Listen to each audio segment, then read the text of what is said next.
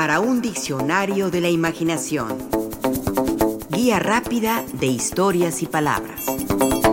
Popocatépetl.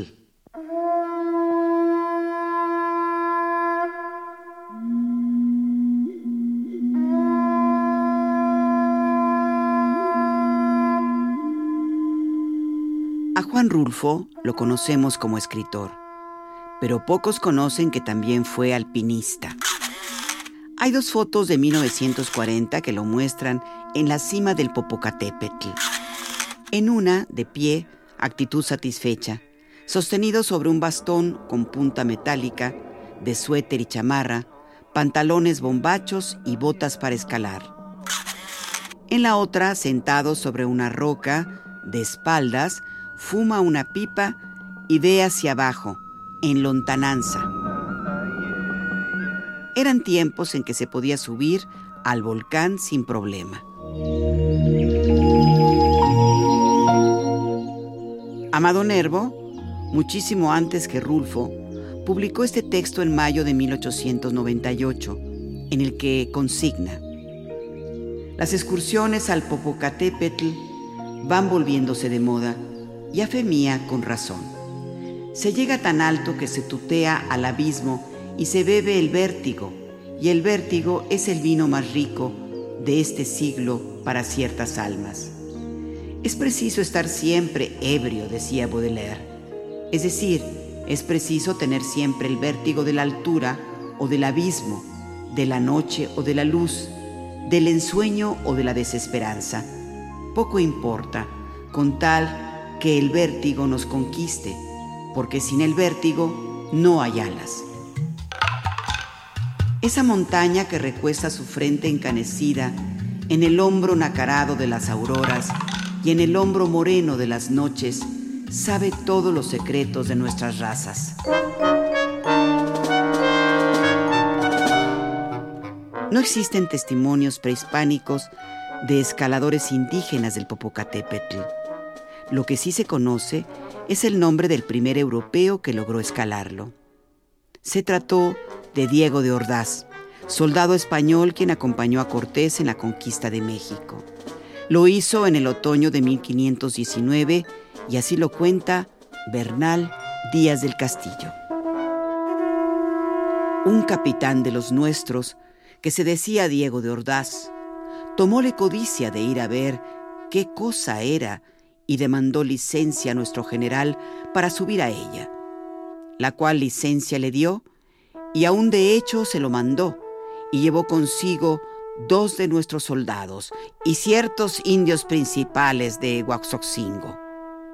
Y parece ser que al subir comenzó el volcán de echar grandes llamaradas de fuego y piedras medio quemadas y livianas, y mucha ceniza, y que temblaba toda aquella sierra y montaña a donde está el volcán, y que estuvieron quedos sin dar más paso adelante hasta de allí a una hora, que insistieron que había pasado aquella llamarada y no echaba tanta ceniza ni humo y que subieron hasta la boca, que era muy redonda y ancha, y que habría en el anchor un cuarto de legua, y que desde allí se veía la gran ciudad de México y toda la laguna y todos los pueblos que están en ella poblados. El propio Hernán Cortés, en sus cartas de relación al emperador Carlos I, contó de una sierra redonda y muy alta, el Popocatépetl, de la cual salía casi a la continua mucho humo, que iba como una saeta derecho hacia arriba.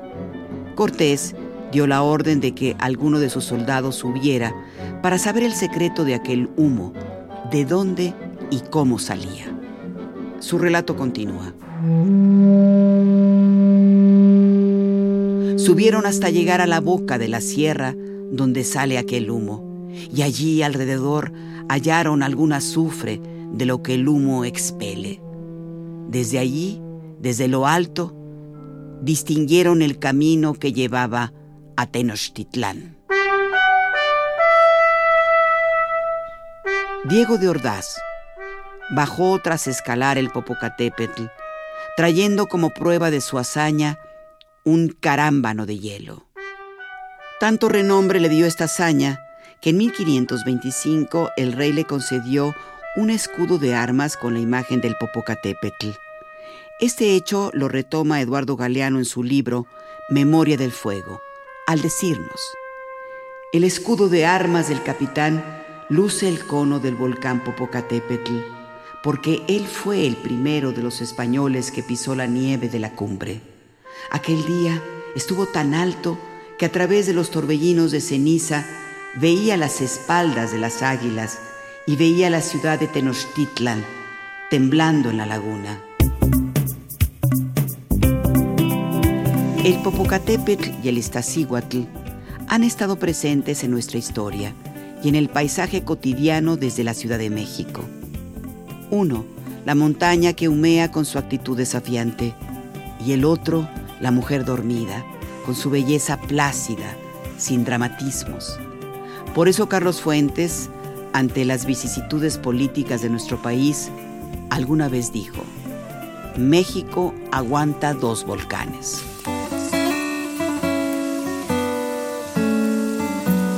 Por cierto, entre otros textos donde Carlos Fuentes menciona al Popocatépetl, se encuentra su cuento La sierva del padre, donde nos encontramos con la siguiente descripción.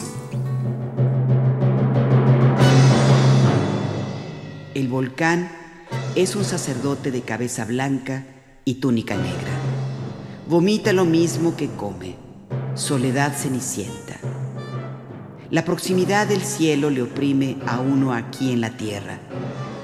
La leyenda se empeña en repetir que el Popocatépetl es un guerrero alerta que protege el cuerpo vecino de la mujer dormida, Iztaccíhuatl. Es un cuento donde el padre de Mayalde lleva a su hija a vivir aislada, pues su primera menstruación, esa mancha sacrílega, que amerita se aleje de los hombres para no pecar. Un poco más tarde agrega.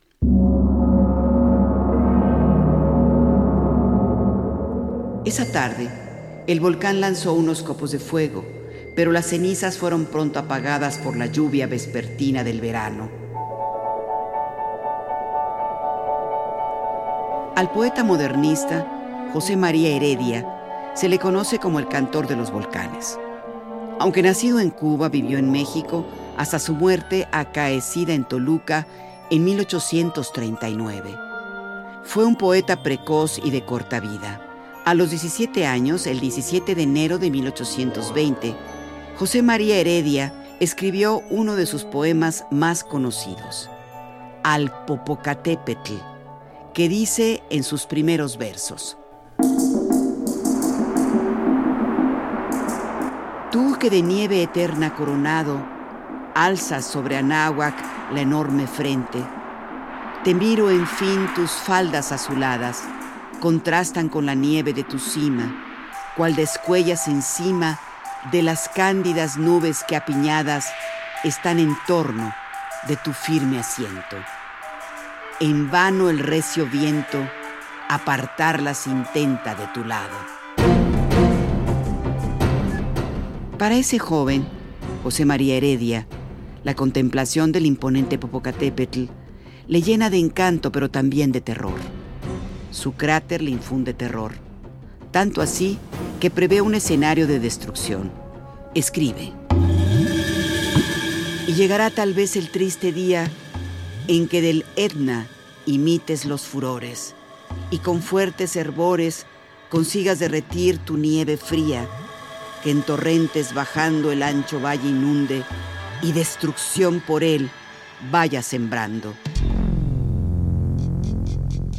Pronto, José María Heredia se desprende de tan funesto sentimiento. Ah, nunca, nunca sea, nunca, oh sacro volcán, tanto te irrites, lejos de mí tan espantosa idea. Es un poema largo que termina con la misma súplica al Popocatépetl. Pero escucha mis súplicas, piadoso, No quieras despiadado ser más temido siempre que admirado.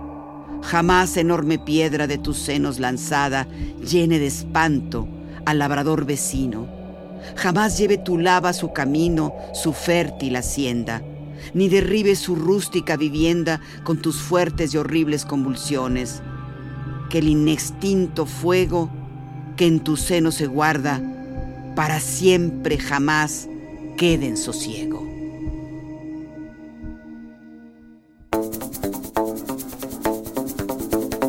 Participamos en este programa Juan Ramírez, Lourdes Mugenburg, María Eugenia Pulido, Mauricio Carrera y Pilar Muñoz.